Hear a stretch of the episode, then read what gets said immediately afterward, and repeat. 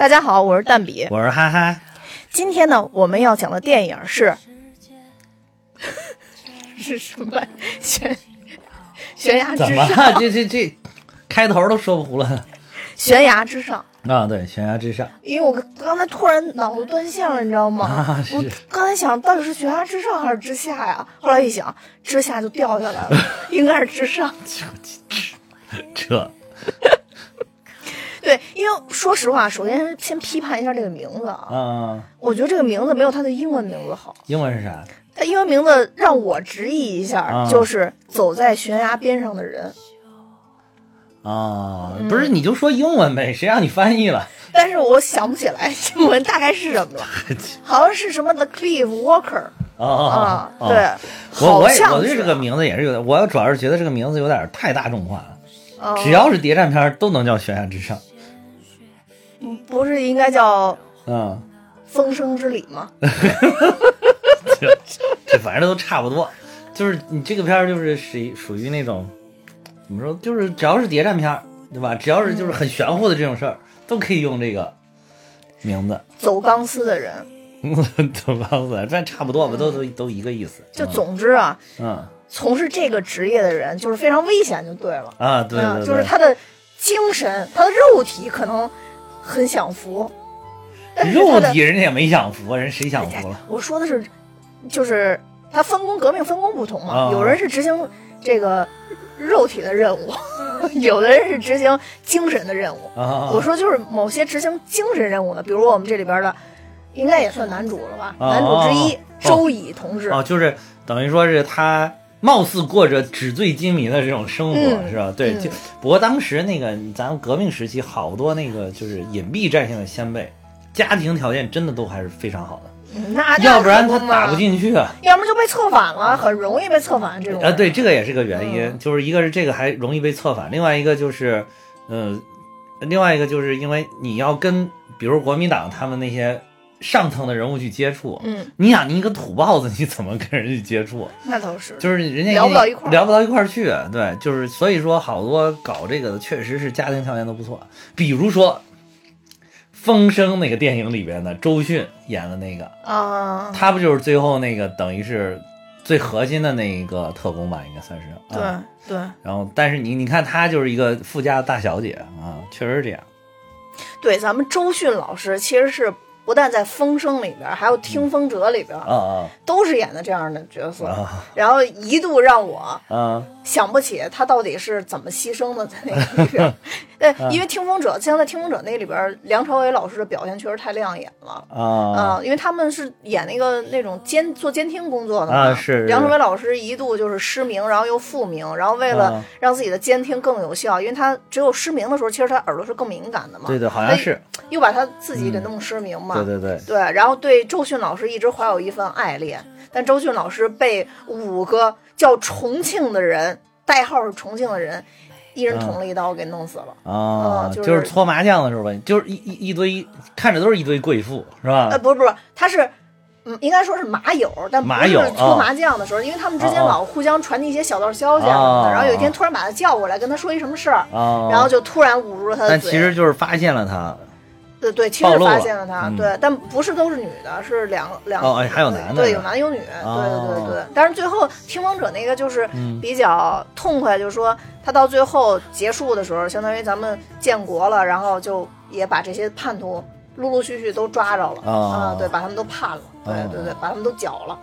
嗯，就特别爽，就听风者，就这一这一段确实当时我看觉得特别爽。啊风声呢，更让我觉得，其实当时风声那部片子真的让我打开了另另另另外一一扇窗户为我，啊。就是我当时从来也没想过在大荧幕上去看这种谍战类的片子，啊，为什么？呢？因为中国拍这种片子拍特别特别多，但往往都是以电视剧的形式，因因为可能细节要拍出来吧，有些地方对。时间要长一点，就是嗯。因为像谍战类的片子，其实有一点是嗯。非常吸引大家看的，就是到底谁是卧底，啊。到底谁是坏人。嗯是。所以呢，中国呢又因为它这个影视的系统的特殊性，拍的越长，这片子可能越卖钱。啊，然后，所以谍战这类片子就就可能比较比较适合做那种长的电视剧。哦，然后就可以让它多隐藏几集。对，而且谍战的片子，因为它很容易设计成几一就是连续的小故事，嗯因为今天有这个有这个坏人啊、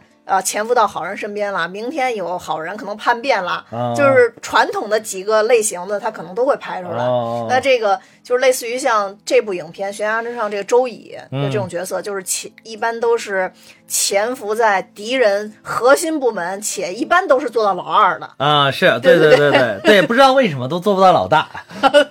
就嗯就不能做到老大嘛？就是如果说做到老大，他可能就那个那个那个阶段，他就会再往上走，再往上走，因为、哦，因为在咱们这个这个呃奋斗在敌人心脏的这些人。嗯就像你说的，他往往很多人要么就是高知啊，嗯要么就是家里非常有钱呀、什么的。我觉得这个也应该会有一定的影响，嗯就是会帮助他更更加的是是是，应该是应该是。对。最主要的影响就是对党的信仰，这一点你没有说出来，啊，对，就是对这个就是救国救民的这个信仰，对吧？这个理想就可能需要很多方面吧，很多方面，对嗯，就是坚定的共产主义信仰。嗯，对，坚定共产主义信仰，那，这个是 这个是肯定的。建党一百周年的这个今年必须得把这个讲出来，对不对？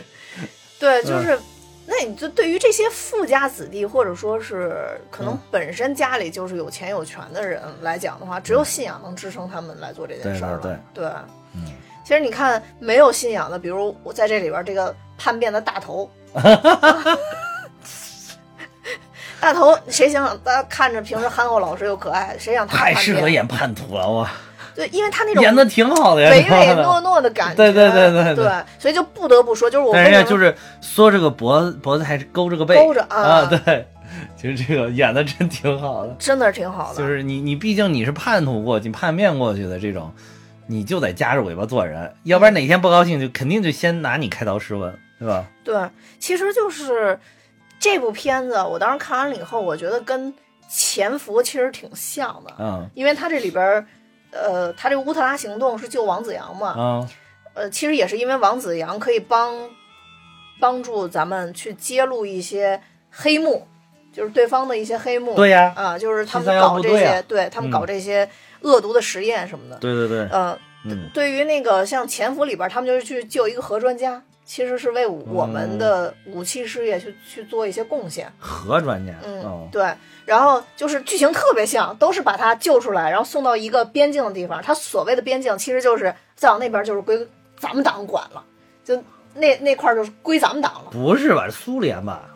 我说那个潜伏，哦哦哦哦嗯，对他就是相当于哦就是那个人，但但那里边就是有两个人都被输送出去了，一个是国民党的将领，嗯但那个人他有特殊的技能，相当于是被骗出去的，也是送到了我党的这个领地。啊另外一个就是他自己有信仰，想归属我党，然后通过一些联系，然后把他送到了我党的领地。啊，嗯，对，是这样的。当然，他这个是送到边境嘛，所以要把他送出境嘛，把王子阳送出境嘛。对就这个剧情很像。然后另外一个就是，都是二把手啊，跟三把手之间的斗争，啊对对最后三三把手惨死。对，这个就是潜伏也是这样嘛。对对嗯对对对对那个当时那个里边是叫李涯，对对，你还知道一点？我知道，我知道，我知道。虽然我没有看很很仔细看很全，但是多多少少这因为当时所有人都在看那个潜伏，哦我爸妈也在看，哦所以我多多少少都能看到一点。嗯，嗯，对。我平常不是特别喜欢潜这种谍战的题材，我特别喜欢尤其是这个多太多了之后更不太喜欢。但是谍战题材但是谍战的电影说实在 并不是很多。嗯对不多。嗯，我觉得可能也是跟就是刚才咱们说这个细节跟时间有关。时间有关，对你只能拍一个特别细的点，特别小的事儿。嗯对你像有好多那个，就是有有把谍战融入到这个历史跨非常大的历史跨度里边，比如说那个风筝，还有后面拍的比较好的风筝，那那个就也我虽然很喜欢谍战，但是因为我不太会追电视剧，平 时，啊 所以我只追了潜伏。啊，对，对风筝我知道，风筝应该也是这里边那个是这里边那个三把手演的吧？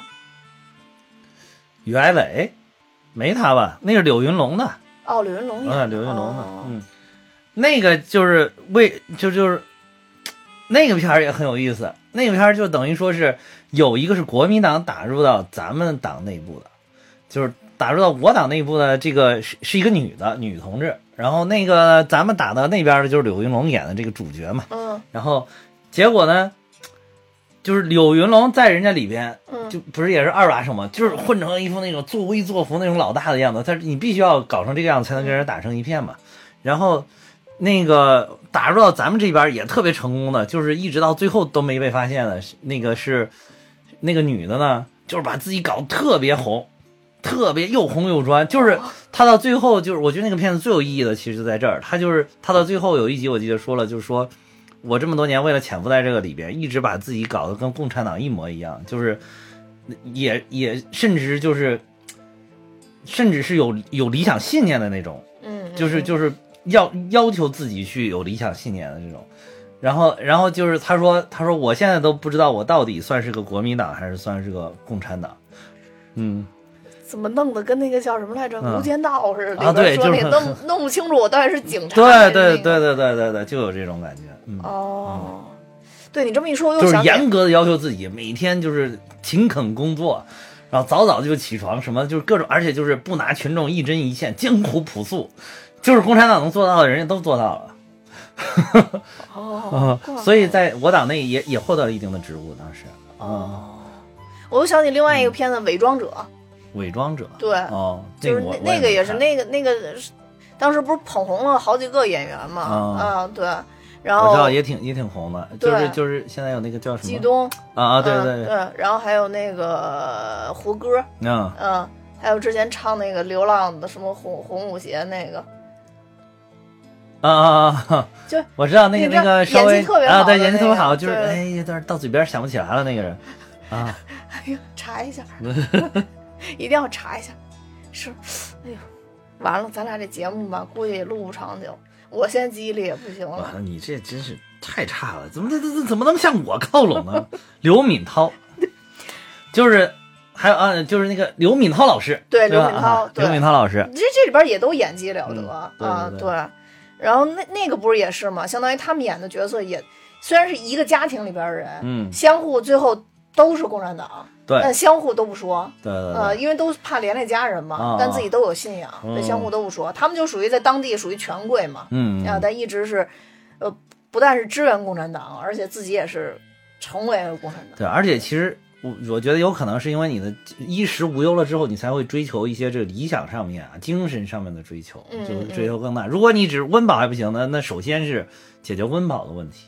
对，就两种嘛。如果是你温饱还不行的话，你可能更多的，比如说是当兵打仗，当然，这就是就是眼巴前儿的啊，对对，就是是为什么当时不不管是国民党的也好，还是这个共产党的也好，好多当兵的就是为了有有口饭吃嘛，饭吃，对，啊，嗯。就是但是像他们这种的话，就是可能要改变这些大众穷穷苦人的生活。对对对对，对。共产党的这个部队呢，比国民党部队好在哪儿呢？就是他一开始也有好多这种，就是为了混口饭吃，所以跟着跟着党走了，跟着八路走了。然后这种，但是呢，后来我们党比较注重改造思人的思想，他不是把支部建在了连上嘛，嗯就是用这个党员的来感染身边的人，嗯所以就是后来就越来越有战斗力。对，国民党可能就是缺乏这个改造的这么思想改造的这作威作福一块啊，对。享受惯，而且对，嗯而且就是就是有好多这个国民党的老兵，后来是就是回忆这些过去国民国民党的军队跟共产党军队有什么，就是因为共产党的军队奉行的是官兵一致，嗯，但是国民党的并不是，那就是官大一级压死人对对啊对对对。而且咱们有政委嘛，政委的作用啊，常对对非常重要对对对对，嗯还要做政治工作，对啊政治思想工作。其实这些东西很神奇的，就是因因为我毕竟也是一个党员，对吧？就是这有的时候很神奇的，你天天弄，你觉得它好像很烦人，对吧？但是时间长了，你会发现它哇，真有真有作用，真啊，对对，你就是大家可以怎么类比吧？就是比如说上大学的同学们，放寒暑假回去了，你想想你妈烦人不烦人？你妈是不是天天念叨你？讨厌不讨厌？然后早上就是想多睡一会儿都要给给你弄起来，对吧？但是等你长大长大，越长越大，然后甚至自己当了妈当了爸爸之后，你会发现，我靠，你也跟你妈一样烦人。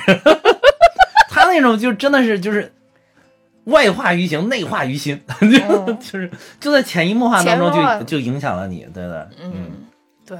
嗯，所以就就咱们这这很力思想的力量是很很强大的。对，你看嗯。国民党动不动人家就组织个嗯。舞会什么的，咱们怎么着？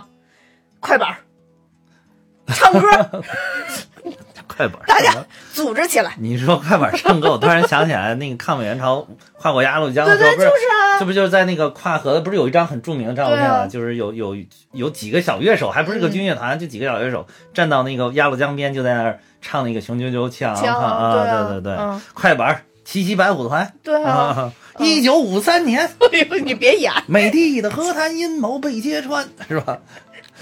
对，就是，啊，总之就是说，这些潜移默化的影响，对对有的时候你自己可能都感知不到，对对对，但是慢慢的、慢慢的，就是其实把我们的思想改造的更加的先进，对是吧？我说对吧？对对嗯，对对。那咱们讲讲电影吧，想要不然想电影，讲讲电影。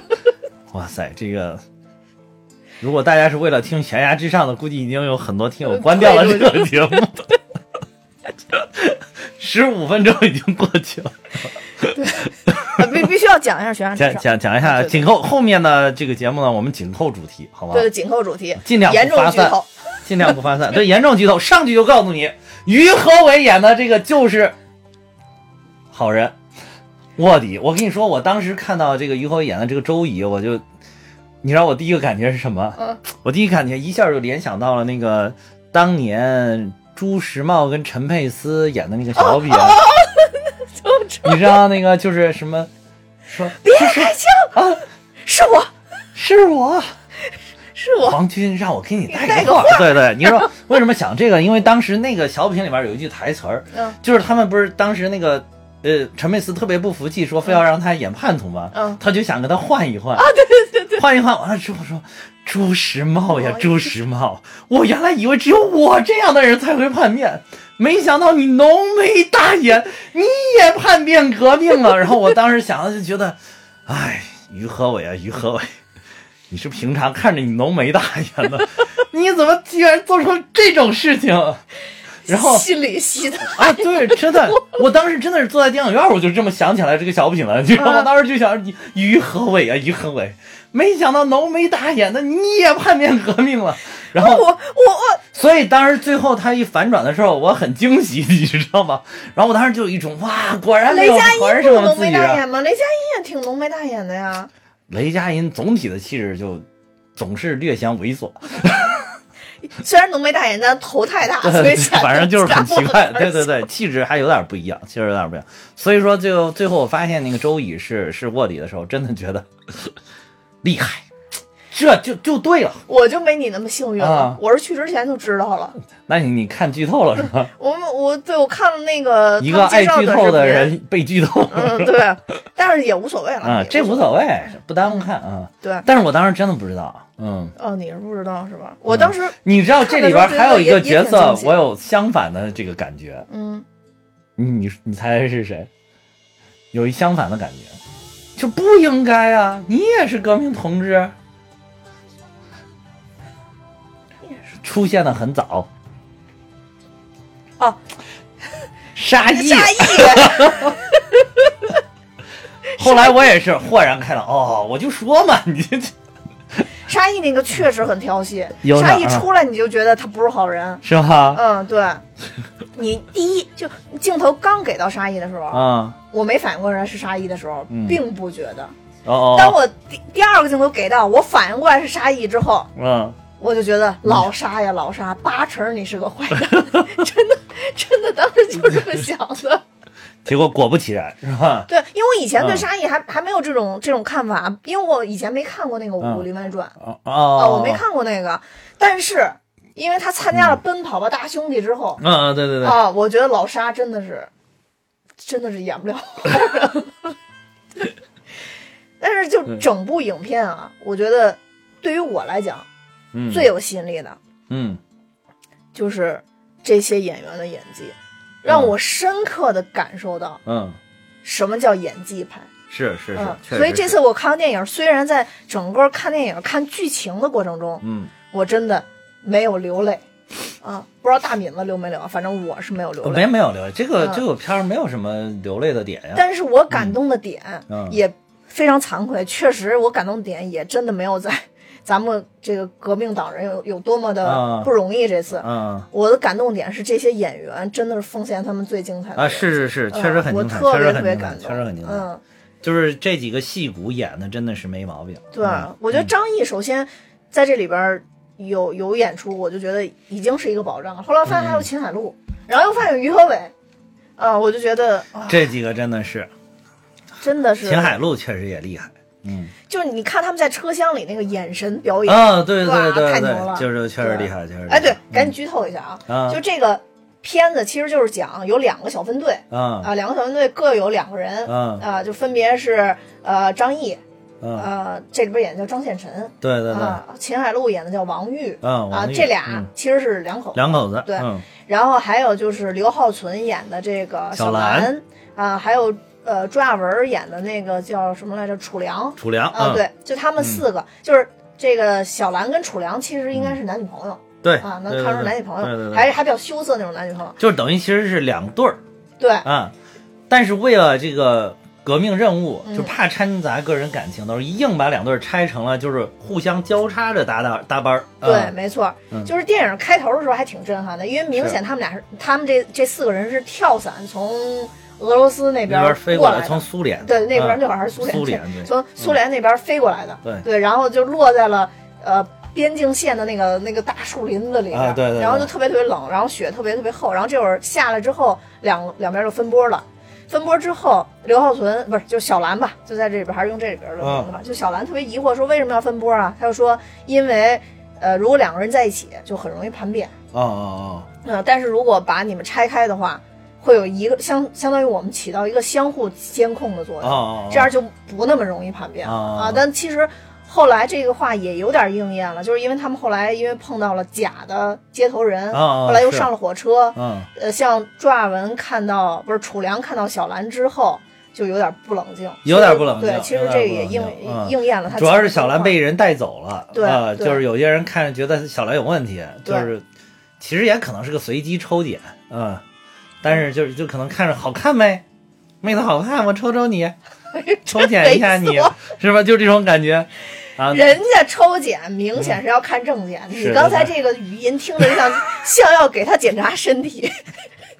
你 不严肃了，不严肃了，你严肃一点，严肃一点，毕竟这是一个严肃的片子，对，而且还有小朋友呢，咱们是是是。还有小朋友听，对不对？对对对嗯，对，是抽检他的证件，嗯。对，啊，没错，嗯。其实是他们这两对儿落下来之后，嗯。那楚良跟小兰因为拆开，其实楚良就跟王玉在一队，嗯是，呃，张献臣跟小兰在一队，对。你明显就感觉小兰的战斗力是比较弱的在里边，嗯对，呃，对，因为大家也知道刘浩存的那个年龄也比较小，年龄也比较小，然后就是我觉得刘浩存演的这个角色应该比他实际年龄还要偏大一点。对，啊，是偏大一点儿，但是其实他真正的年龄应该更小一些、嗯。啊，对吧？刘浩存，然后他演的这个角色，当时他也有一句台词交代了，就是说他不是那个，当时他们好像是获取了一个什么接头的那个带暗号密码，然后就然后那个张彦辰就问说你你能记住吗？他说没问题，我看一遍就能记住啊。嗯他说我说派我来主要就是干这个啊，就是等于说他的任务不像那几个人，对他的任务更多的应该就是记忆密码、翻译密码、破译密码这一块儿，就是靠脑子吃饭，靠脑子吃饭。嗯所以说他虽然也都接受了训练，但是我觉得这里边他比其他几个人要偏弱一点是比较合理的，就是因为他，所以我觉得张艺谋专门让铺垫这一句也是有这个用意在这里。嗯，啊会，要不然就是他存在可能会比较弱，大家会觉得不知道为什么派这样的一个人来啊对对对也会觉得很奇怪，对、嗯，是，然后他们分队之后，其实是、嗯呃，就碰见先碰见老沙，等于是啊张献臣跟小兰那队先碰见了老沙，啊对。张献臣就是非常的机敏，他啊碰见老沙之后就先跟他说说，哎，我想要一把什么枪，啊啊对。说能不能跟老夏说一下。啊对。结果老沙这个脑子，从《奔跑吧兄弟》你也能看出来，他没什么脑子，然后就说不用让老夏弄，我就能弄。对。然后其实没有老夏这个人，对。所以张献臣还是警惕性很强的，是是他就是一下就知道了哦，这人不是好人，对啊，是是对方的特务。对，总之呢，就在肉搏当中，哎，那个时候但是小兰就还是挺机敏的，一看这小女孩还是挺机敏的，他他他大喊一声吸引了别人的注意力，嗯所以张建臣才能搏斗成功。就说白了是这样。所以呢，他们其实是遇到了叛徒。对，另外一边呢，嗯其实也不好过。在这个时候，镜头就切到了，呃，这个雷佳音叛变的这一头啊啊其实就说了，说他们要执行一个叫乌特拉的行动啊啊。这是第一个。然后第二个，其实当时没说，但还埋了一条暗线，嗯。就是他叛变的时候还说了一一下，呃，这个局里边有一个人在潜伏。啊啊嗯是，对，就是这个局里边共产党，说白了就是啊是。啊是对，然后还说了乌特拉行动这四个人里边有一个人是非常重要的一个角色，啊啊，他其实这里边就张是指的就是张献臣嘛，啊对，就说必必须得抓住他，就抓住那姓张的嘛，啊，对，就交代这么领导呗，对领导就交代这么几个角色，嗯所以他们获知这个消息之后，周乙啊，啊，周乙就带着谁？他带的是是谁？老金不是老金，老金后来啊开车过来接他们的，那个鲁明鲁明，对，啊周乙就带着鲁明，就是这两个相当于是一个一个是股长，一个是副股长，嗯。啊，就这两个人就去跟王玉去接应去了。嗯。然后之后呢，其实嗯当时接的时候还是挺顺利的，王玉感觉好像也没有考察他们。然后这个时候呢，他们就要坐火车嗯。去哈尔滨。嗯，其实，在火车上这幕，我觉得是整部戏里边最精彩的一幕，挺精彩的，真的真的是挺精彩的，里面几乎没有台词，嗯。所有的演员都拿眼神演。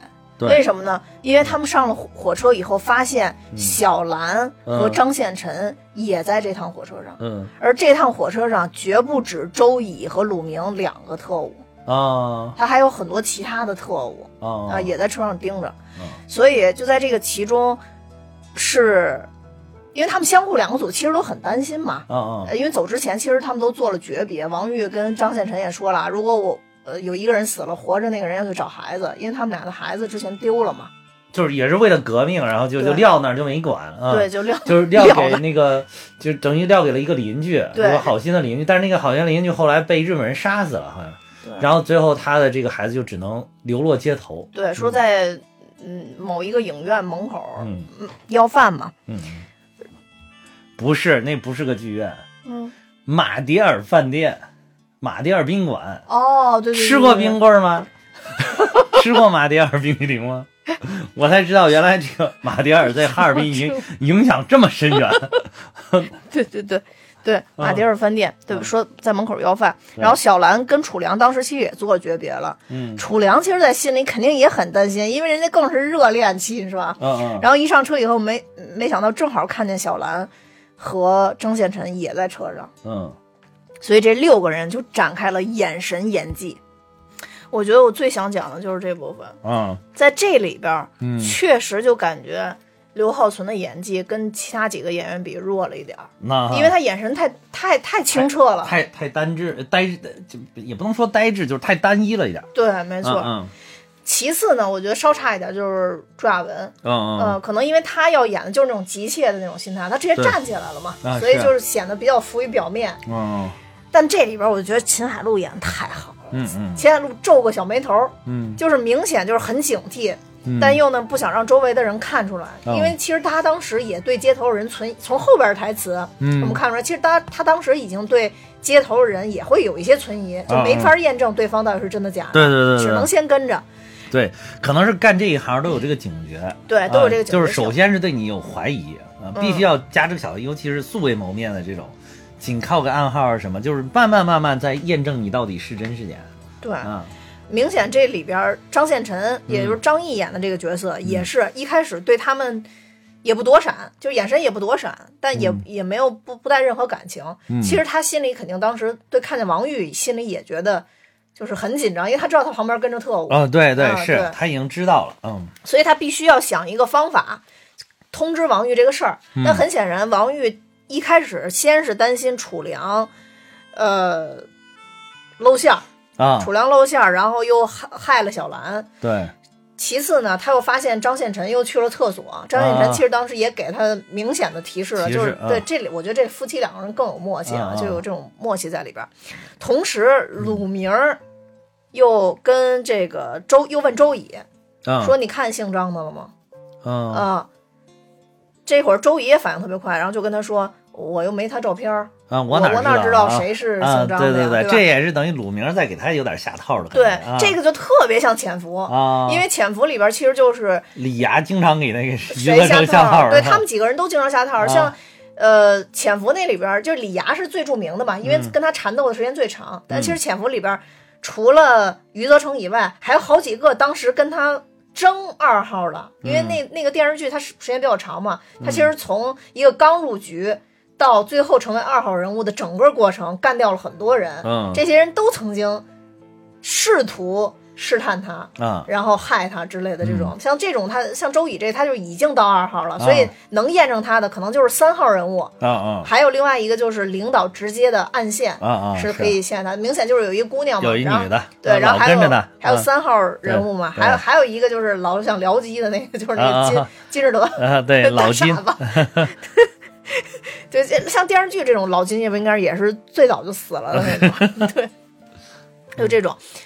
然后在整个这个火车上，他们整个的眼神的演技，就是一会儿紧张，一会儿又很机警，就在这里边嗯整个都、都演出来了，我觉得演得特别好。嗯，而且，呃，在张献臣留了暗号，就说你身边有你身边人是特务的时候，等于相当于出现了两次反转。嗯但是呢，由于我还是那个毛病，就看电影的时候太爱分析了，你知道吧？嗯所以当时我就看看完了，有人排在王玉之前冲进厕所，我就知道那个人去改暗号了。但是我不知道那是吗？个人是雷佳我没我，没的，这我主要是没看出来是雷佳音，我我不知道是雷佳音。他他他他等于是伪装了，对他去改暗号了，我当时没想到是雷佳音，但我想那个人冲进去一定是对暗号做了手脚。嗯，我当时没想的是他改暗号，我想的是他应该是把直接擦擦掉了，对，嗯直接擦掉了。所以王玉进去以后又出来，看似好像是得到了信息，其实他结果没变，他已经知道对，因为当时那个没，我觉得张艺谋这一点拍的也挺好，就是他没有给那个修改的暗号给镜头，嗯，对。就是，所以我一开始我还以为就是就是看到暗号了。呢，后来一直到最后剧情那边给了解释，我才知道。哦、我跟你说，，谍战片非常嗯，非常需要你这种天真烂漫的那个，多多好，我才能完全的享受这部影片。对对对，你们这分析来分析去有什么意思？就跟着影片走就行了。就最后其实结果没变，王玉还是知道。嗯对对，因为嗯王王玉也很，就是夫妻俩也有默契嘛。他嗯而且王玉也很聪明，就说说不可能费这么大劲，冒着风险给我留一句废话。对废话就是啊其实改说他说成了一些没事儿顺利嘛啊对对嗯顺利接头嘛。嗯对，所以，呃，这个楚良做了一个很冲动的决定，告诉了周乙和鲁明说，那个女孩是我们的同志，嗯她被带走了，你得给救出来。那其实，在楚良在这块儿也是有他的原因，因为对方是不是自己的同志，他其实告诉对方这个信息，小兰的存活面都会更大。啊嗯，因为如果他是我们同志，他们四个人，那边只有一个人，啊就是很容易救出来。是如果说对方不是我们的同志，那那个人也是一个关键性人物，就因为啊他们都是过来执行乌特拉行动的，啊那人也不会杀他，也会把那个人给搞过来，啊是让他们在一起。对所以对对所以猛的一看，觉得楚良好像可能有点冲动，有点冲动但其实也算是一部险棋。对对对，嗯没错。所以我觉得这块儿也是挺好的。还有就是他们下车之后，王兰跟他们说：“咱们走吧。”嗯嗯然后鲁明这会儿不是就特就很想立功嘛，嗯然后鲁明就说，呃，要不然你们先走，我我们留下。结果王兰就是，其实他当时呃王玉，其实王玉当时已经知道他们是特务了嘛，但是王玉还是跟他们说不，咱们一起走，要不然暴露的风险太大了。啊啊是，其实就是让他们也打消了这对这么一他的个念头。对对对对所以就是这里边其实埋了也就是互相在不停的试探。对互相不停的试探，嗯对对对互相在这个这个对对，看对方到底是一个什么样的一个对对人，对反正秦海璐的演技是真的不错，真的不错。真的好。嗯对，就这里边的演就是演员做了很多很多行为都非常感人的。这里边于和伟哭了两次，就真实崩溃了两次。啊啊就拍在拍戏的过程中啊，就火车上差不多就是这些，当然后啊后边还有一个换票的一个那个、啊那个，我觉得就没有前面这种眼神演技的这个啊更、更让我震撼。就其实我看了一下幕后的一些花絮，嗯。于和伟老师中间哭了两次，嗯。第一次哭是因为朱亚文演的这个楚良，他其实后来被敌人抓住了以后，他是特别刚嘛，他直接就吞毒了，因为他们执行任务的时候，一人发了一个小药片嘛，对对对对他对，吞毒了。嗯。当时朱亚文为了把这个拍得更真实，他要求于和伟老师一定要把手伸到他这个嗓子最里边啊。哦嗯，就其实当时有一个，因为嗓伸到嗓子最里边儿很容易窒息的，啊嗯，然后他就拍了几次，他都要求他必须要伸到里边儿去。哦后来于和伟真的把手伸到最里边儿的时候，看到朱亚文那个表情的之后，就是非常精彩嘛。啊这这一幕结束之后，于和于和伟就回到他们那个道具车上，就哭了很长时间。哦，他说他当时真是真正感受到就是。革命者的那种牺牲，哦。就在那一刻，他真的有有感受到那、哦那个感感觉，是对，而且他觉得真的把自己的同志送走了，是。他觉得心里特别难受。嗯。还有一次，第二次他哭是因为叛徒，就最后雷佳音勒脖子那块儿，那勒脖子肯定是假的。啊但是雷佳音为了让这一幕显得更真实，雷佳音自己憋气一直不呼吸，啊然后后来一度差点死过去，就是最后憋得他脸那么紫，不是化妆，啊是是是，是最后我我也看到花絮，他拍的时候脸就嗯逐渐逐渐涨红涨红了，对，就不行。然后于和伟老师也是在那一段也是特别感动，嗯后来也是流下了热泪。所以我觉得他们这些演员，你看雷佳音在这里边其实没写在那个演员表里边，嗯。写的是友情出演还是写的什么特邀出演？哦嗯，对对，特呃特邀出演吧，应该是特邀反正就是就是对对，是跟沙溢是对。写在一起的啊，就是特特别演出啊，对，特别演出。啊，就是嗯其实他在里边的、里边的镜头应该是比沙溢要要多不少，啊多多不少啊，但是我们现在雷大头的咖位，可能就是说出现这些镜头，他就已经得算是特别出演了啊就是是你给他算成主演，好像也不太合适。嗯太少了嘛啊，对，太少了，对。然后所以我觉得还有人说这部片儿根本就没有真正的主演，因为是前半段跟后半段就是各有人在领领领衔的感觉。啊，对，就前面可能就是张译演的更多一嗯点，但是他牺牲了，就或者被抓捕了之后，那么就是，而且就被抓捕了之后，等于说就把于和伟是卧底的这个身份给交代了。嗯。交代完了之后，等于后半程可能于和伟带的更多一点。啊，对对对，确实嗯。是，确实是，但是两个人的戏份基本上属于分庭抗礼，就没有说谁更多谁更少了啊，其实都很出色。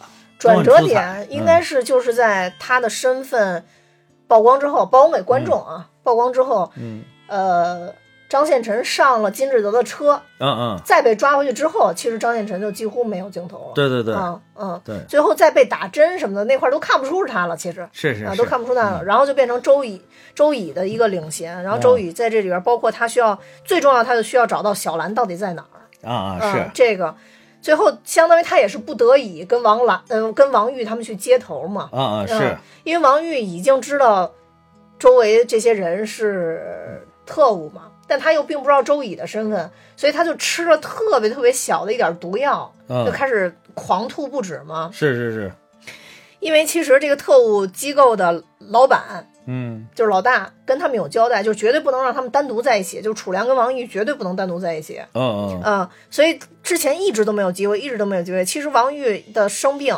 也是让这些特务放松了警惕吧，也算是。啊是当然这里边也有周乙的一些斡旋，当时等于是金志德负责开车给他们送过去的嘛。嗯，王玉毫不留情的直接把呕吐物吐了金志德一身。这个那个我当时看我就说这这明显是故意的嘛，嗯要不然他实在没机会把他支走。对啊，然后这样把金志德支走之后，周乙突然进来。其实当时他们俩警惕性还特别强，他们俩啊认定周乙肯定是坏蛋嘛。啊但是周乙就哔哩不噜说了一大堆，就证明自己身份的话，最后说不是那个什么吗？暗号吗？不是对的。对，然后啊新暗，而且是新暗号。最逗就是嗯他说完以后，那俩人不接茬儿，然后周宇还问你们怎么不说？对 对对，对对对，然后所以楚良都试探性的说了一句暗号，发现周宇到后边暗号都能说出来。对对对然，后周宇就说嘛，有人叛变了，然后就跟他们说，是最后王玉警惕性还是很强，嗯王玉就跟他说了一句，说我凭什么相信你？后来他就说，因为你你有两个孩子，马迭尔饭店门口要饭。啊是，嗯，他就知道这个那个谁，她老公能把这个信息告诉的人，那估计应该是比较铁的人，对对，而且但是她也知道，应该她老公就可能不行了。不行了，嗯对，所以她就是，她就一定要活下来，她更应该要活下来。啊。对，所以那一幕，我觉得真的秦海璐有一幕就说张艺谋真正感动的，嗯对，就是她在那浴室里边哭的对对对对对，去卫生间，然后等于放着水，因为她很想哭，然后但是没有办法哭，因为嗯。外面就有个特务，所以就在那开着水，然后在那憋着哭，哭到他这就是哭到了心里去。嗯。这个这个演技就叫做什么叫哭到了心里去？嗯，嗯，对，所以就是相当于后面这个转折，当周乙曝光自己了之后，就是我们我们上帝视角能看到了之后，看起来就会爽了很多，因为其实嗯有一个高层在帮助我们。对对，然后再加上这里边金志德这个角色，我觉得也特别重要。金志德在这里边一直扮演一个大傻子的角色，嗯就让你觉得我们的革命非常非常有希望。就是对 对方都是这样的人，革命必将成功。那也不是，你看对面不也有像那个 谁谁谁鲁明这样，还有像他们局长、局科长，你看像他们嗯科长这样也都是老奸巨猾的。呃，他们科长太厉害了，不能就是把敌人演得太傻，就是应该把敌人演得很强很厉害，然后你还能够设想完成任务，就说明你更牛更厉害。嗯，同时观众看着也会特别的爽。嗯嗯，对，是他们科长其实也演得非常好，就倪大红老师。嗯，对，是，嗯就是，但还是说，就是因为他这里边有些情节跟潜伏太像了，是包括他把呃周乙突然扣下那一块儿，就把他突然就是铐下。铐上了，因为他们不是约在呃跟小兰约在电影就那个影剧院见面嘛，嗯啊、还好，真的就是我党的人这个脑子呀，实在是太好了，技高一筹。嗯嗯就到了约定的时间，说更稳妥的方法是标定时间的四天之后。嗯嗯所以其实周乙并不着急在那个时间去剧院，他四天之后去是正确的时间。哦所以当时科长把他铐在屋里以后，发现那个时间过了，他也没也没有发发现任何事儿，然后也没有，其实把剧院都清场了嘛，女的哦好多都逮了，然后发现也没有发现这个小兰，然后他就终于相信说他是他是。嗯就是暂时吧，只是暂时就相信说，哦，他应该不是那个卧底，对对对不是那个奸细。但其实四天之后，他终于跟小小兰顺利接头，接头了拿到这个王子阳的信息。因为王子阳在哪儿不知道，对，而且那个局长就是这个倪大红演的也挺搞笑的，就是他表现了一就是演演这个科不是局长科长，这个科长还表现了一副说。就是一副，哎呀，兄弟，我这都是我们迫不得已，对吧？对我我的工作就是这个，工作，哎呀，嗯兄弟，对不起你了，没事儿，哥请你吃饭。对对对对，然后这一点就是那个，就是如果是那个这个这个这个于和伟叫什么周乙，嗯如果周乙他表现的就是啊没事没事算了算了，就反倒有点不太真实，所以他还故意他说我我请你吃西餐，他故意有点生气说我不吃我吃中餐，啊，对，我不吃西餐，啊我不吃西我不吃西餐，然后。这个时候就就就是那个什么，然后他还要告诉他什么？哎，是怎么了？他说他救了我的命，啊，是因为当时那啊他把那个楚枪良啊楚良那把枪卡壳了，卡壳了，嗯说因为是他一开始做了手脚，嗯所以他打的时候没有，然后。然后他就是，他还特别的惊喜，说：“哦，原来是科长，你救了我一一命命啊啊！哎呀，那你说扣我这两天不是个事儿，不是个事儿。赶紧 赶快要去拥抱了一下，两个就是你就看到两个假惺惺的人拥抱在一起的那个感觉，嗯，就是还有点喜感，其实还有点喜感。对，啊其实很明显，科长还是还是不是说完全的呃，时刻保持警惕，他可能就是从事这个工作吧，他有这个毛病，嗯，对对对，时刻保持怀疑，对呃，多累呀！你说做这个是是是真是。所以做这工作的人，可能就是特别容易觉得周围的人很单纯，然后是吧？是因为是，时刻脑都保对对持对对，对 吧是？是是，应该对是这里边这科长他还有一条暗线，就是有一个应该是他们局里边的女特工，啊其实这个女特工一直在直线的帮他执行任务，帮这个科长执行任务，啊包括去。呃，测试金志德呀，啊测试鲁明啊，是是是测试周乙啊，其实都是科长直接授权让他去做对。对对对，嗯对，包括其中有一幕，因为他们假扮是我们党的人嘛，一直嗯跟王玉和楚良住在一起。终于到有一天，他们说要去接头的时候，嗯呃，楚良在车上等着，其实也是被逼无奈，因为楚良跟王玉单独进去的话，他们不同意，就是。相当于这个鲁明就不同意，鲁明非要跟着王玉进去，嗯所以楚良就留在车上了。这个时候，科长就要求周乙去那个车上看到底怎么了。其实那个时候已经把金志德脖子给抹了嘛，哦是是是，楚良已经把金志德呃什么金志博金那个金志德。脖子给抹了。是。周乙走到前面之后，毫回头毫不留情就冲着车窗砰砰两枪啊对，也是为了消除人家对他的那个怀疑，怀疑就明显让他就是他去看看，就是他好像还是主动要求说我去看看，对啊要不然我因为他能啊。感受到那个人在怀疑他，那个科长在怀疑他，而且嗯如果不是他去，如果他不赶紧说这句话，派别人去了，其实更危险就危，很更危险！只有他会把枪打偏。对对对对嗯，然后所以说说他们这些人真的非常不容易，就是就是就是不停的在思索，对，就真的是悬崖之上，就是他永远都是走在这个悬崖的边边上，随时都会可能会出问题。就对于某每一句话的处理都会非常非常的小心。是啊嗯，哎，所以说《潜伏》是一部神剧，如果没有姚晨，啊，这部片子简直就是满分中的满分。嗯，对对对，当时我也记得，好像大家一直都诟病说姚晨演的这个角色就特别不现实，因为这个组织应该不会派一个这么不靠谱的人过来对。因为他已经是走在悬崖之上了，对对对你就不要再给他脚下弄点钉子，弄点什么油什么之类的，让他对对。滑下去了。应该也是应该来一个就是非常精明的，就是久经沙场的，这样你才能跟他配合起来工作。余则余则成这么一个精明的人，而且当时那个余则成，我记得他还是从国民党那儿等于说是咱们策反过来的，是共产党用美人计，策反过来。的还有美人啊，就是那个你最后那个左蓝，哦左蓝哦对嗯。左蓝对对 左美人计，算美人计吗？那个呃，当在电视里边，国民党定义我们就是美人计，哦哦哦哦 但确实是就是他们俩。呃，左蓝是早就知道他的身份，哦并且利用自己的身份跟他接近，哦还订婚，然后等于到最后，其实有点是，就已经觉得他有点松动了。左蓝最后也是心里有点不忍，最后经过组织同意，然后跟他坦白身份，相当于、哦呃，应该也说是余则成被策反成功之后，余则成返现去找自己的联系人，发现是左蓝，啊，然后才那什么。但是他早就知道左蓝的身份是共产党，啊，并且知道左蓝在活动，因为当时共共产党认为他会松动的原因，就是因为左蓝在执行任务的过程中把自己的物品落在了任务现场，但是余则成帮他藏起来了。哦，嗯，对，所以国民党认定共产党用的就是美人计。嗯，啊，对，我觉得这也很正常啊。嗯是吧？也这这反正各种都可以使嘛，对吧？这是战争年代。左蓝老师之前有汤唯老师吗？汤唯老师，汤唯老师还真不是咱们党派的，对也是为我们活动的，对虽然最后这爱爱国思想上，女青年。对，虽然最后思想上动摇了，对对，嗯所以说你光光嗯光空有一腔爱国热情不行，你得有党的信仰。对，必须得有戏，必须得有对吧戏，对对对。而且对方策反那个人，嗯，就是你这个心思不能就真的游移到那个人身上，要不然也会。哦你看左蓝这个对差点出问题，也是他真的就是喜欢上余则成，就就很容易出问题哦。对，你看还有这里边小兰也是那个谁，朱亚文演那个呃，对朱亚文演楚楚良楚良，楚良跟小兰其实也是这种情况，对对也对。但是呢，你说两个人如果有这种默契呢，反向来说，你看王玉跟嗯。张献臣有这种默契之后，反而执行任务又会更好。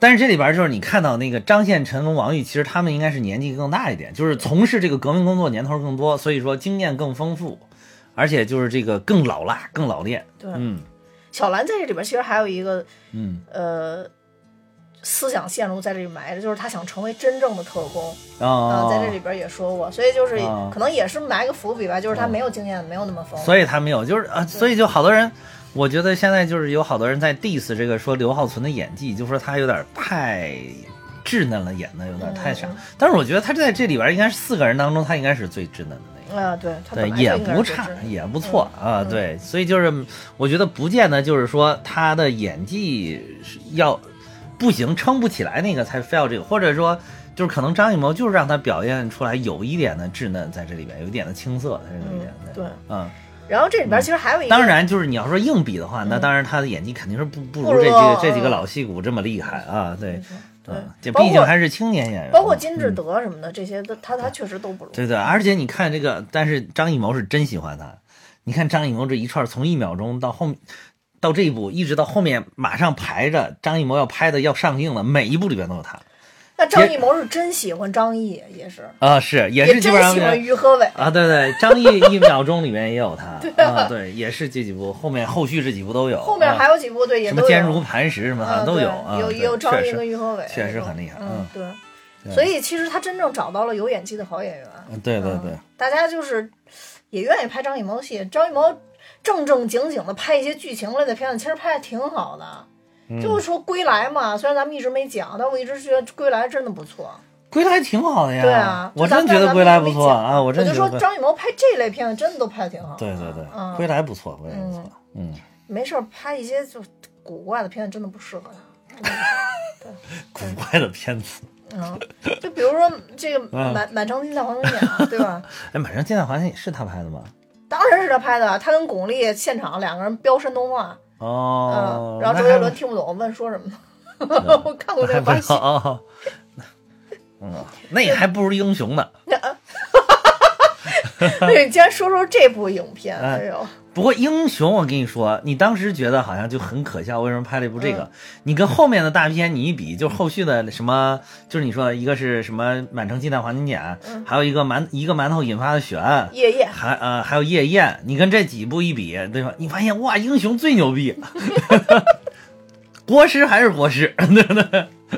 不愧是我们的常驻而且而且就是那个张艺谋老师呢，就是当时从我觉得他应该是从英雄开启了一个绚绚烂的世界，嗯，一直到近期，我们发现我们不能再说他就是花花绿绿了，他最近又开启了黑白的世界，你发现没有？从那个什么墨影什么还是影，对啊啊影那个，你看。现在他特别喜欢尝试黑白黑白，或者就是这部不也是？这部也是就是除了那种暗色调，就是白皑皑的白雪。当然，他是为了表现这个等于说是黎明前的黑暗嘛啊，对对，又寒冷又漆黑的这又压抑的这种氛围乌特拉啊，的意思是乌乌特拉的意思，黎明嘛，嗯。嗯。对，但是我挺喜欢他拍这类影片的，啊对。然后对现在这个黑白配色也挺好，嗯也挺好。嗯这里边其实还有一个我觉得比较精彩的，刚刚忘了说了，嗯，就是刚才讲到了周乙被科长怀疑嘛，嗯其实被怀疑都是他设计的。嗯嗯，这里边还有一幕就是他跟金志德两个人跑到嗯剧院门口盯梢，假装去逮小兰嘛。哦是啊然后他拿笔在他们指定的那个位置，就时间上面标了一个啊啊勾儿。但他标了这一勾儿之后，他还告诉金志德了。啊对，啊，然后还突哎，当时真把我把我给搞懵了。他突然跟金志德说：“我是共产产党，对对对，然后当时想，我操，自爆了，是。然后其实就是在这儿埋了一个伏笔，让别人到后边就是，嗯其实就是说金志德是知道这件事儿的，但他啊没报，他没说，啊嗯。然后呢，就让那个姑娘就是就是告诉了局长，说当时金志德跟他一起去的，然后还在这上画了勾儿。但是周乙主那个不是金志德说的吗？不不不是金志德说的，那是那个女儿女的过去说的。然后这个科长就问周乙说这这道是谁画的？嗯然后他说是我画的。说、那个你画他干嘛？他说我是为了考验金志德。然后这个时候股长就问他，那金志德是有有问题吗？然后他说啊，那不应该吧。啊什么的，说那为什么那个坐什么的那个张献臣跑的时候坐金志德的车啊？然后他说金志德没这么傻呀，怎么会让他用车呢？就假装欲说还休，哎，对对，你你没发现，就是这个他这个科长问了他好几次，就是嗯问了他好几次，就说你觉得金志德到底有没有问题啊？嗯所所以，但是他他就他应该是掌握住了科长的心理，你要是越说他有问题，他越没问题，所以他嗯每次都是非常，就是几乎是不加思索，就说他应该没问题吧，对。几乎就都是这样。然后他一直在说他没问题，没问题，没问题，最后就是他把他给弄死了，对，没错。他把他就最后等于说他给他制造了个问题，呃，对，最后相当于就是说金志德就是一替死鬼，嗯，对，金志德最后就弄出来一个是卧底嘛，嗯是个卧底。这个也跟潜伏特别像，就嗯嗯。就是这个剧情，所以当时我还看了一个，就孙红雷去啊现场看那个悬崖之上，然后那主持人就说。这是我们谍战片儿的什么呃鼻祖，什么，然后就就是说了一下，啊然后孙红雷说是什么这鼻祖还是说什么？说这个这我不敢当，说这是啥意思？你说这个 我不是我不是我不是，啊但是确实不得不说，于和伟在这里边演的有很多细节跟啊孙红雷当年演的非常像。啊啊，对就可能执行这种任务都是这个样子吧，对对对，大概都是这个样子吧。对我我我知道那个就是往地下撒香灰，然后发现是不是有人进来过，就是在潜伏里边学的。哦啊，，就是走之前，你可以在门口那块撒一点香灰。如果有人从这儿走了，你那个灰散开了，那就说明有人进过你家。哦嗯，，对我在里边学了好多招儿，虽然现代社会可能用不上了，因为都有智能门铃儿之类的，但是也是学了不少招儿，以后嗯还还有可能住山里的时候 用得上。嗯，对，所以我觉得那块儿也挺精彩的。就总之，我觉得能把一个稍显复杂的故事，嗯，能在大荧幕上用这么短的时间表现出来，是挺不容易。挺不容易，挺不容易。对，而且还算是有主有次，对，因为他，我我当时我我觉得他应该会把很大部分放在执行乌特拉任务上，嗯嗯。但实际上其实没有，最后就淡化了乌特拉行动了。，啊说了另外一队会完成，对对。我觉得其实也是这部片子比较厉害的一点，嗯就是你你以为他在拍这个案子，他是怎么去完成他要完成的这个事的，对但其实后来不是，他其实就是把这个焦点聚焦在了一个个革命志士的这个没错，这个智慧和勇勇气还有信仰顶上对，就是我为了去完成这个任务，我我是有多么的坚定，然后多么的有智慧，跟敌人周旋来周旋去，而且在就是敌强我弱、敌众我寡的这种情况下，然后同时就是在面临着最后抉择的时候，又毫不犹豫、十分的果断，就是把生的希望让给了对方。所以这个我觉得这个是比较令人感动的点。嗯。这个也是我觉得张艺谋在这里边，我觉得是挺巧妙的一点，嗯，就是如果又是一个传统的讲，最后我怎么把乌特拉行动完成了，然后感觉好像反正那就是都一样了嘛，跟其他的电影都是去完成个任务嘛，对。啊，就跟漫威一样，都是把坏人打死了，对吧？就其实我们肯定知道乌特拉行动最后肯定能完成，最后就完成了嘛，对，最后就完成了。实是完成，但是就没再交代，而且中间他交代了一句，就是说说那个现在你们的任务已经不是完成你们的任务是保命你们你们不是，他说你们的任务是拖住敌人。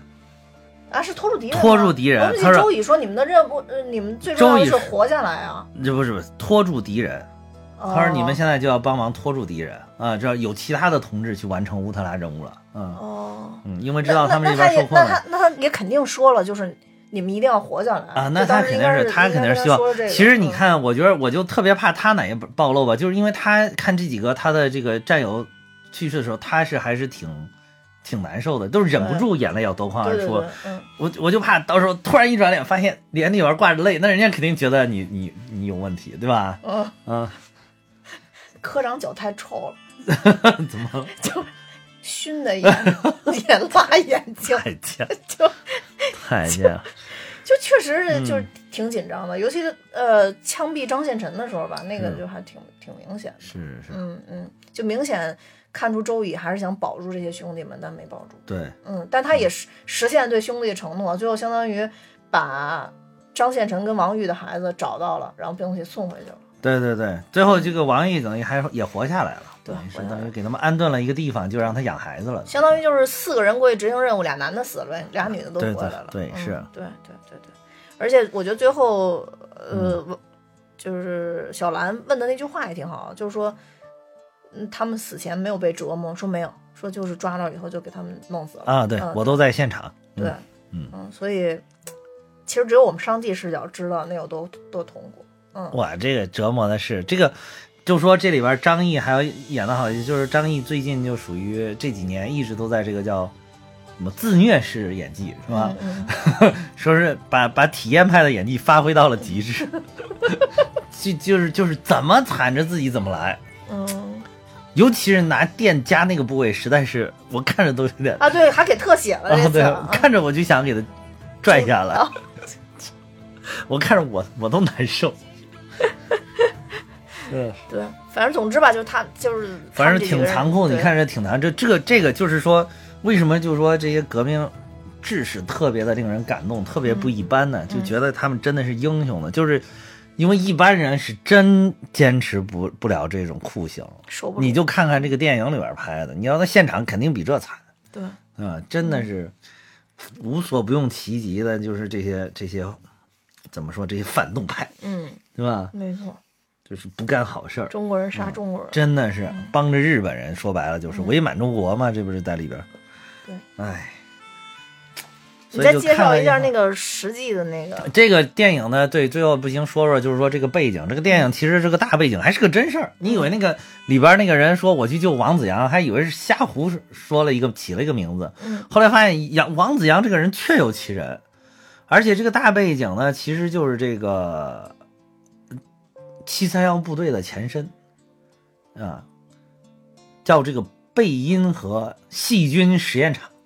就是有一个叫石井四郎的一个这个日本人，这个大坏蛋，然后他就是在这个一九三一年九一八事变之后，东北完全沦陷了，然后他就是主张要把日军在日本的这个细菌实验室搬到这个东北来，然后在东北这个做这个，然后一九三三年的时候，日本政府就批准了这个石井四郎建立在咱们东北建立这个细菌实实验室的实际实验场所的这么一个报告，然后就所以就在这儿开始建设，就就就选了这么一个叫这个黑选了这个黑龙江省五常县。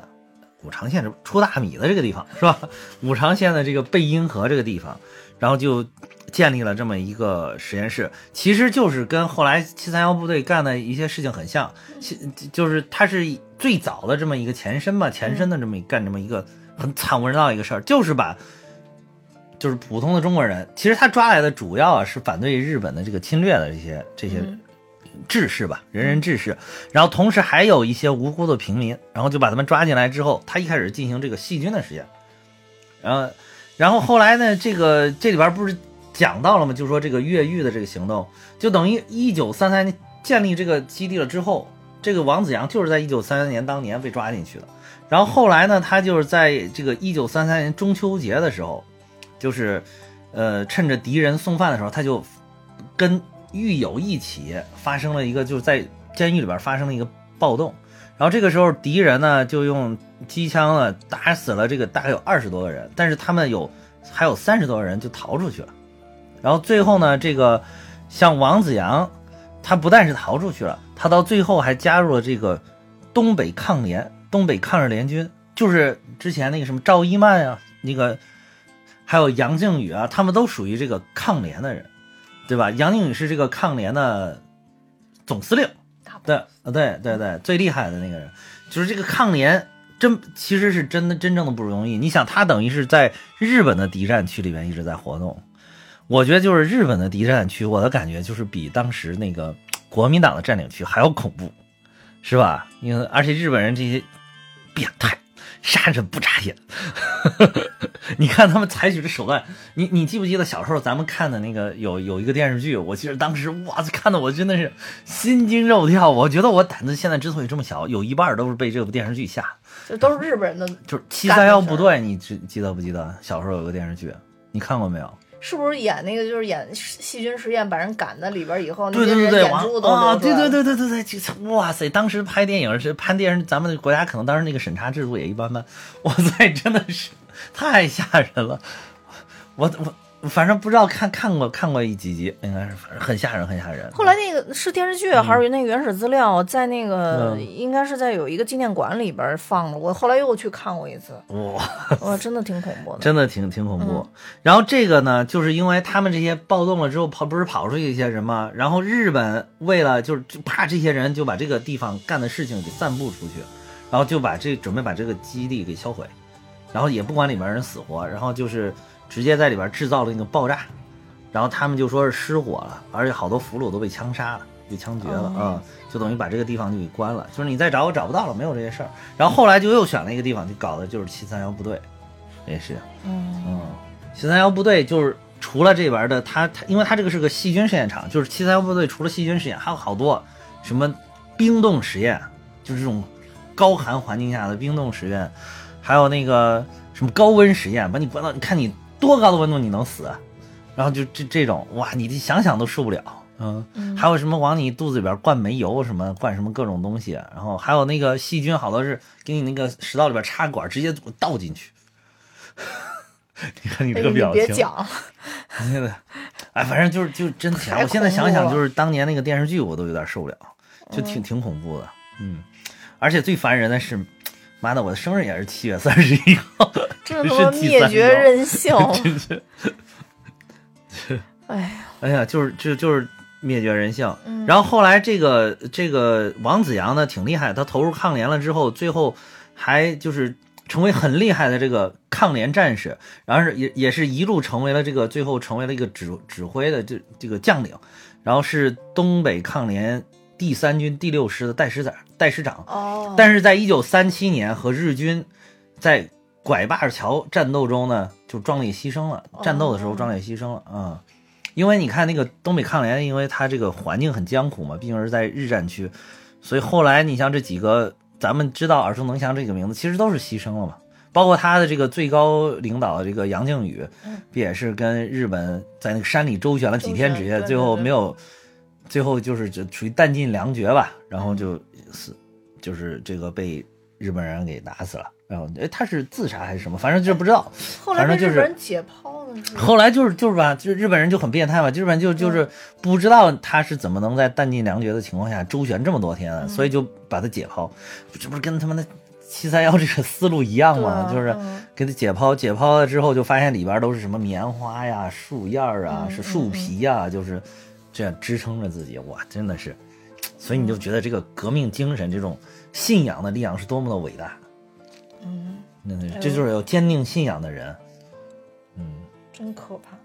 真的是，嗯，还有就是这个细七三幺部队，他为什么要去做这个细菌实验，做这些就是所谓人体实验就是因为，就是这个石井四郎呢，当时他有一个理念，就是说，因为日本属于这个资源很少，嗯，他如果想这个真正的在这个大陆作战的时候，他的资源其实是很难支撑。其实后来的战争也都证明了这一点，他是他的资源很难支撑，他就想什么事儿能够很又快又狠的消灭中国人，消灭这个人口，就是嗯他就想到了那个欧洲当年的黑死病，嗯一下不是几千万人就死了？所以他就想研究一种这种病毒，就是能针对中国人的，哗哗中国人就全死了，然后他他们就顺理成章就把中国侵占，所以去做这个实验。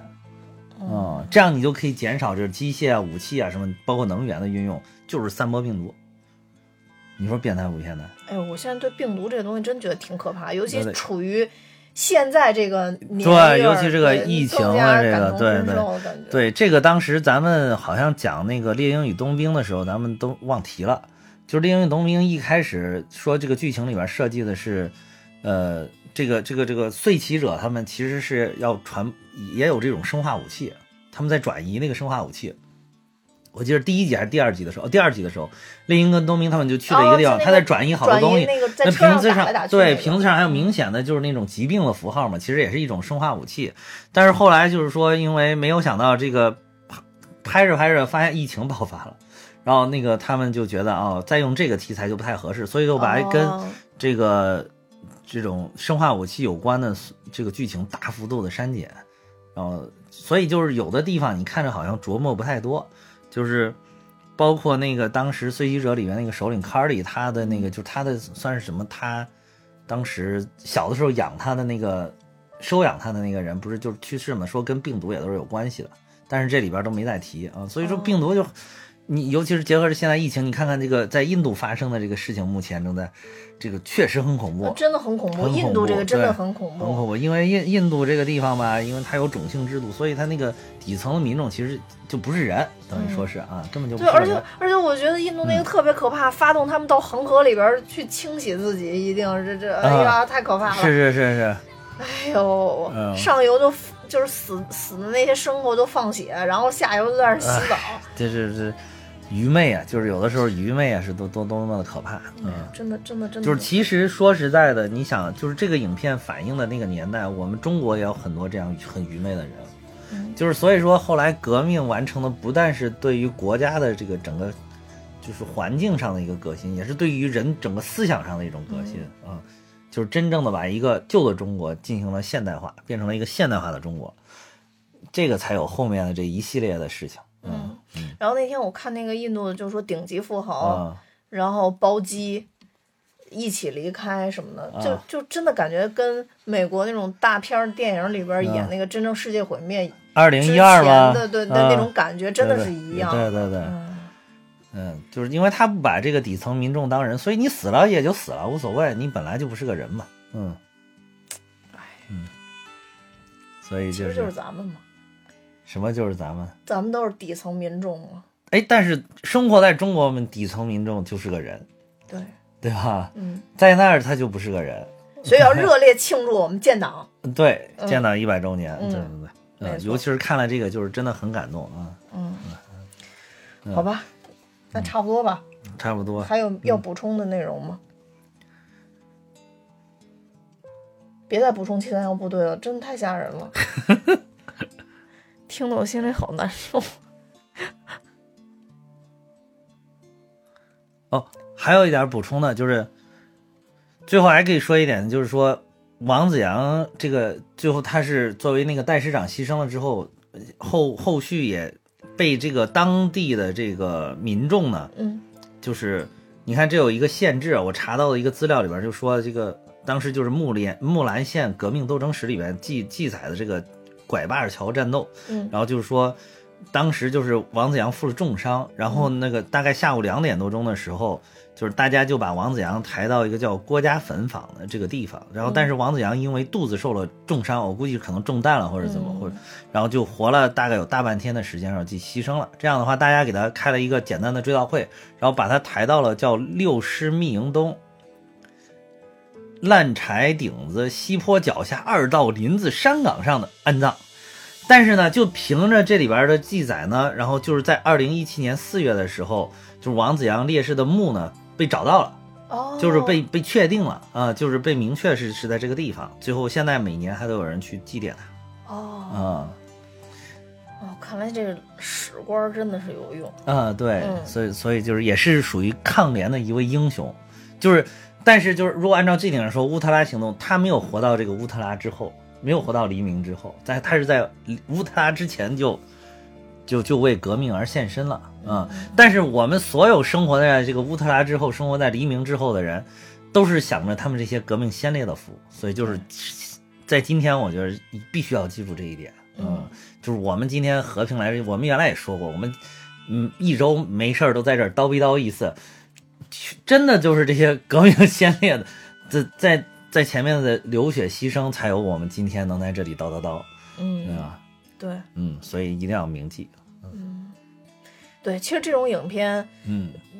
我也希望这种影片的这个这个题材更多的能出现在我们的大荧幕上。对对，呃，因为其实战争类的影片反而会更多一些，当然那种可嗯。能就对于观看者来讲，嗯就是它触动可能更加的激烈一因为些。对他有那个大场面嘛，大那个容易场，你要是战争片儿，它就会咣咣咣隆隆隆啊，当当当当，情绪更容易被调动起来被容易调动起来，对啊，血肉横飞那种景象。但这个其实反映的就是一个隐蔽战线的无声的战场，嗯嗯对，无声战场。然后无这个隐秘战线，我记得有一句话就是说的，隐秘战线的说的挺好的，就是隐秘战线的这些战士们，往往有一种就是攻城不必，呃，攻城不必在我，但是攻城必定有我的这种精神、嗯啊，就是是他是幕后英雄，幕后的战士，嗯。对，而且现在依然在这个，其实跟你像跟我们现在跟美国斗争里边，依然有这些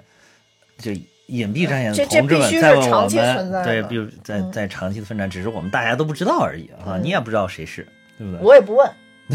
嗯，你不你问你你得知道问谁呀、你问你要问你到街上拉着拉着挨个问，那你不是问他你是不是美国策反的？对，反正这些是革命知识都很不容易，就对就对了。是，对，嗯好吧，那我们今天就到这儿。然后关联性的，还是推荐大家，如果有时间去，如果没看过《风声》和《听风者》的，可以去看一下。啊有时间可以刷一刷《潜伏》，但是我估计大部分人应该都看过了。啊，看过，对对，大部分人很多人都看过了。嗯、对，然后如果大家有时间的话，我觉得这部片子七点多的评分，我觉得还是有点低了啊啊其实，呃，张艺谋老师的片子我以前从来没嫌过低。